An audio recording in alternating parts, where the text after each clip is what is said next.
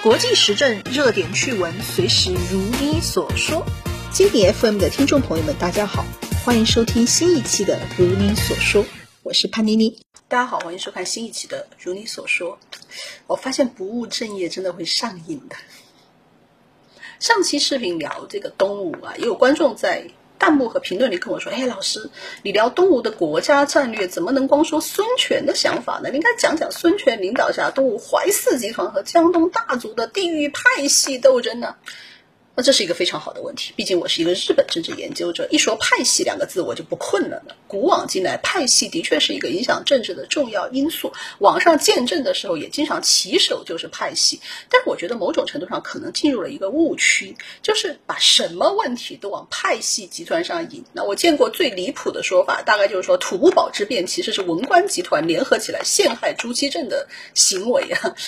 但是明朝政治里文官集团的确是很重要啊，但是你把这个文官集团描述的像阿萨辛组织、像克苏鲁一样不可描述，那就真的不至于啊。说白了。政治是一种有组织性的活动，你有组织，自然就会有派别。所以讲政治说派系，就等于说上课就是老师和学生之间的互动一样，其实是一句正确的废话。人的属性是千差万别的。那比如你说我是一个大学教师，一个中年人，重庆人，在上海工作，一个家里蹲，一个女性，那这些属性肯定都是影响了我的想法。但是你能从以上任何一个单一属性中直接推断我在想什么的吗？就是所，什么是主要矛盾，什么是次要矛盾？那这是非常重要的问题。那么，同样在历史上，籍贯或者是职业，它可能的确在特定的时期非常的这个重要，但是不等于它能够决定一切。比如啊，那我还是来举这个东吴和日本的例子。那日本和东吴，大家基本都会认为是派系问题导致国家无法集中力量办大事。但是派系的具体影响其实是很矛盾的。比如我们讲，当孙权去打合肥的时候，有很多人摸鱼拖他的后腿，搞得孙权像一个受害的柯基。但是当孙权回到南京，他立刻变身东吴大帝，无所不能，闷烧张烧啊，骂死陆逊啊，用间谍监视百官呢，挽联搞二宫之争，轻松的搞死一大堆功臣家自己的儿子。那所以那些听上去好像很牛逼的江东大族师傅完全没有还手之力。其实对比一下，安倍也有类似的感觉。我在之前的视频里面讲到过，安倍有很多大的执政目标，但是基本上都没有能够实现。而安倍的好朋友，比如樱井良子，他们都认为是日本国内的懦夫，还有这个左派在拖后腿。但是反过来，我们看安倍在日本国内的政治斗争上却又非常的厉害，他自己拥有了自民党最大的政治派阀，击败了传统的稳健派。还打压或者收编了和他一样右的政治家，同时拉拢了极端右翼，还把日本的左派政党压缩的越来越小。如果不是遇次的话，估计安倍还是能够继续刷新首相任期的记录的。所以你看呢，即使是公认地方派系很厉害的东吴和日本，派系的影响都是这么的矛盾。那政治的因素很复杂，人也有很强的主观能动性。而且研究派系，并不是让你揪着一个人的原始出身就硬说他一定是什么政治态度。那么讲三国，一说就是哦，江东大族反对孙权打仗呢，什么都是。江东大族的问题，那以及什么益州派反对蜀汉北伐，那什么都是本地人的问题。这实际上就是把中国的地方人士错误的当成了欧洲那些反对王权的封建领主，而忘记了中国已经大一统了四百年，人口和思想的流动性、交融性都是非常大的，所以每个人的属性都是很复杂的。那举个例子，就是现在一说三国地方派系矛盾，就必然会提到一个人，就是蜀汉的李严。那这个人一会儿被说成是益州派，一会儿被说成是东周派。那总之，反正都是河北人刘备用来打压荆州人诸葛亮的。但是实际上，这个老兄是个南阳人，对的，就是躬耕于南阳的那个荆州南阳。而且赤壁之战的时候，这个人还跑到四川，那但是混得非常的不如意，所以他没几年就飞速的投了刘备。我看这个人分明就是荆州派嘛。那结论当然就是刘备用荆州派打压荆州派，可见这个查户口这个事情并不靠谱。那既然日本和东吴有相似之处，所以我讲三国也等于讲日本嘛。在遥远的四月份，我已经做了一个聊三国的视频，那讲的是汉朝是个啥政治秩序？那为什么这个政治秩序会崩溃？那现在就想接着来聊一聊，为什么在这个东汉的政治秩序崩溃之后，这个地域矛盾就上升为国家政治的主要矛盾了呢？以及这个矛盾它有没有解决的可能性啊？当时的人都想了什么样的办法来解决？那最后的效果怎么样？那就是接下来想讲的内容。这本来这个汉朝的大一统制度啊，它的理想就是从政治、经济、文化三个方面，让国家的资源能够集中调动起来，让中央的政令能够自上而下的传递到基层。这其实已经一定程度上非常接近现代国家的思路了，而且一定程度上也成功了。但是由于古代的生产力相对低下，交通、信息等基础设施都不足，所以大多数的时候，大一统必须要依赖地方社会力量的配合，而这些地方社会力量，他们反过来就可以把国家当成。是实现自身利益的渠道，所以到了这个东汉社会后期，阶层已经相当的这个固化了。豪强大族不但能够和国家争夺土地、人口以及其他的各种经济资源，而且通过相互联姻、互相举荐、互相吹捧，还有这个门生故吏的关系，又能够直接影响到国家官员的选拔以及文化学术的发展。这豪强大族的事业和命运是和东汉国家能力的发展水平密切相关的，其实两者是不矛盾的。比如我们说著名的例子，曹操曹老板啊，曹老板的爷爷是太监，他因为陪这个太子读书获得赏识，就成为了四朝重臣。他爸爸担任这个财政部长，还用钱买了个国防部长。那家里在沛国是一霸，有地又有钱，坟墓又大又气派，还出土了这个银缕玉衣，有僭越的嫌疑。曹老板年轻的时候在本地是出了名的，叫不治行俭，那就是说这人不时整点违法犯罪的事情。年轻的时候曾经有个地方官员想打他的土。好，但是没有成功。然后曹老板在二十岁的时候就顺利的举了孝廉啊，又孝又廉啊，当官起步就首都洛阳北区公安局副局长。政治失败之后呢，啊就。回到家里的别墅里面，每天安心打猎看书。风头过了之后，接着回这个洛阳升官。那所以，我觉得曹老板后来能够压制地方豪强吧，一定程度上也是因为他自己从小就是个豪强，他完全能够理解同类的心理啊，是吧？因为都到二零二二年了，大家就不要扯曹老板出身低了，是吧？曹老板出身也就比袁绍和骷髅王这种四世三公低那么一点点而已。那虽然曹老板被人骂过是太监的孙子，但是你要知道，袁绍也会被人骂是小老婆养的。那骂归骂。他不耽误曹老板二十岁就举孝廉，那又孝又廉嘛。比如还有这个曹老板的好基友荀彧啊，也是太监的女婿，但是不妨碍他是名满天下的一流大名士。那袁家四世三公，但是一样的和外戚太监是有过联姻的。所以你看，东汉的统治阶级他们有灵活的道德标准，因为东汉是这样的一个政治格局。那所以这些地方统治阶级是必然要和自己的家族和本地人抱团的。但是你要知道这个。本地抱团，它的本质上是为了联合起来，从国家那里获取利益，而不是希望和国家切割。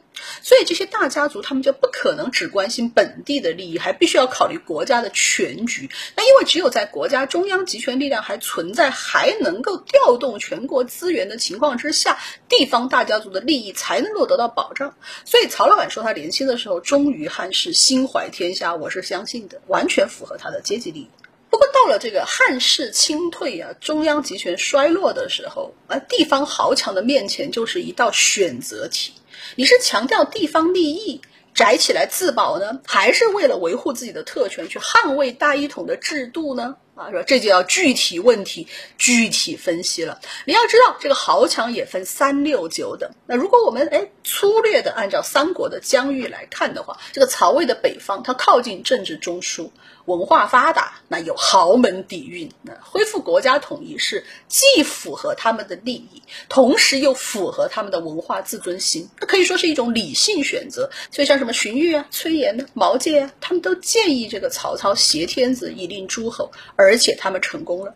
而曹魏的反面例子就是东吴，那江南地区在汉朝的开发程度是非常有限的，所以江东豪强他们相对而言就要无政府主义很多啊，他们和这个中原大家族之间的门生故吏、亲戚朋友的关系也相对的少，割据的思想包袱就要少一些，所以用这个地域派系来分析东吴，的确是相对来说比较合理的。那最后是这个弱小的蜀汉，那巴蜀这个地方很复杂的。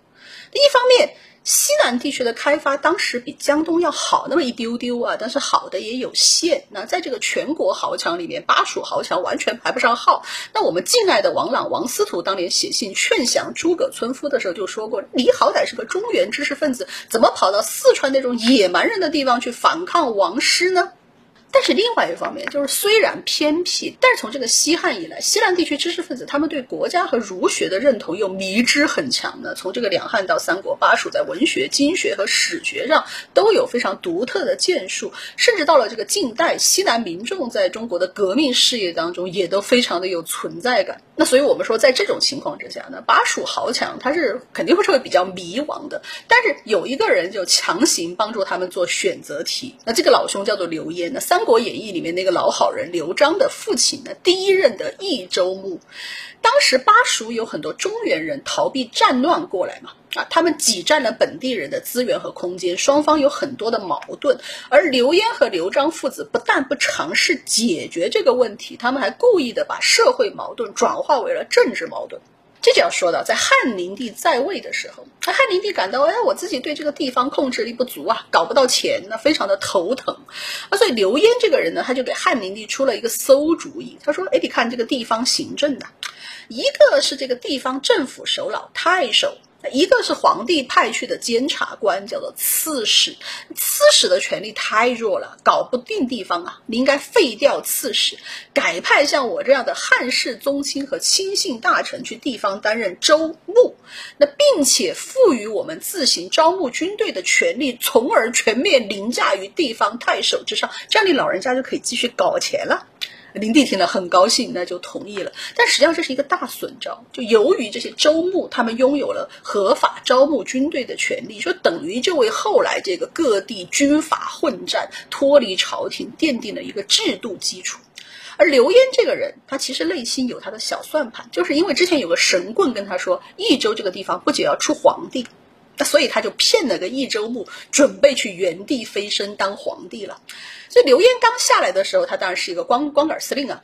然后他就想到了利用地域矛盾啊，就是我前面讲了，此时益州有大量从河南、陕西一带迁移过来的战争难民，那统称就是东周人。史书《华阳国志》里面说有数万家之多，那刘焉就大力扶植这些东周人，组织了他的军队东周军，啊，打压这个益州本地豪强。但是刚刚过了三年，刘焉就物理飞升了，他的儿子刘璋就继承了他的位置。那因为受《三国演义》的影响，很多人误以为刘璋是个废柴暖男。那其实他深得他爹的真传。刘璋是被一个益州豪强扶植上台的，但是刘璋转手就把他们给玩了。呃，刘璋他主动挑衅荆州刘表，还杀掉了隔壁汉中张鲁的母亲。那这样一来呢，几个益州豪强就硬被他给弄到前线去对付张鲁和刘表，去消耗实力。而对内呢，那刘璋其实也是个猛男。那有个豪强叫做甘宁啊，觉得自己很厉害，就起兵反叛，结果被刘璋打败只好，跑到外地去当海贼王。就在刘璋的这么一个猛如虎的操作之下，这个益州豪强就被他搞得受不了了。于是就掀起了大规模的叛乱，所以刘璋就只能依靠那些东周军，然后平定了叛乱。啊，结果叛乱刚刚结束呢，这个刘璋又横跳，反过来乾坤大挪移，把救了他的东周人像垃圾一样丢到抵抗张鲁的前线，然后又重新重用益州人。这属实是就是把拉一派打一派给玩明白了。论微操，真的是三国第一流。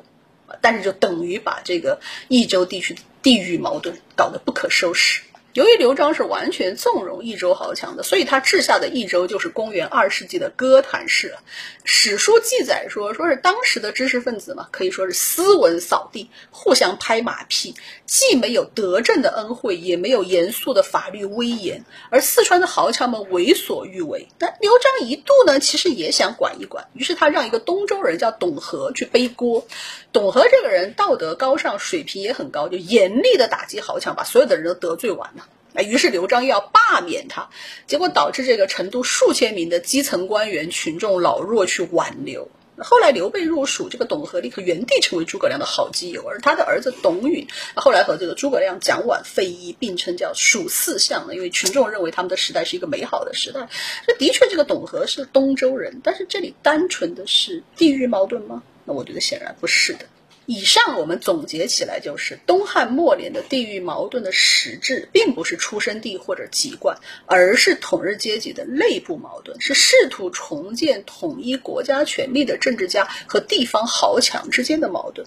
那众所周知，一个人的出生地和籍贯当然是无法改变的。但是阶级矛盾或者是阶层内部的矛盾，它可以通过一定的政策行为来缓和。所以，地域不能决定每一个人的想法，而即使是地域集团，也不可能永远只有一个利益、一个态度。如何和地方豪强相处？如何把地域矛盾从主要矛盾变成次要矛盾？就是所有三国主公的必修课。那这些人是怎么做的？那对于我们今天研究日本有没有歧视？那就下期再聊吧。是的。